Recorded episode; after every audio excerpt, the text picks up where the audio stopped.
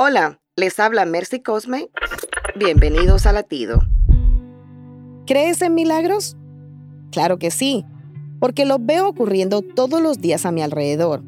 Es muy probable que estén sucediendo en este momento cerca de nosotros y no nos damos cuenta, pero aunque no lo veamos, Dios está obrando a nuestro favor.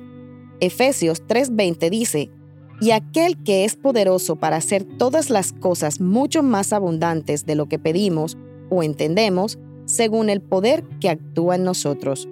Nuestro Padre Celestial tiene reservada una vida de abundancia a todos aquellos que confían en Él y mantienen viva su fe. Confía hoy en que Dios derramará provisiones inagotables en tu vida porque su poder es inmenso. Para escuchar más latidos, visita salvationarmyradio.org.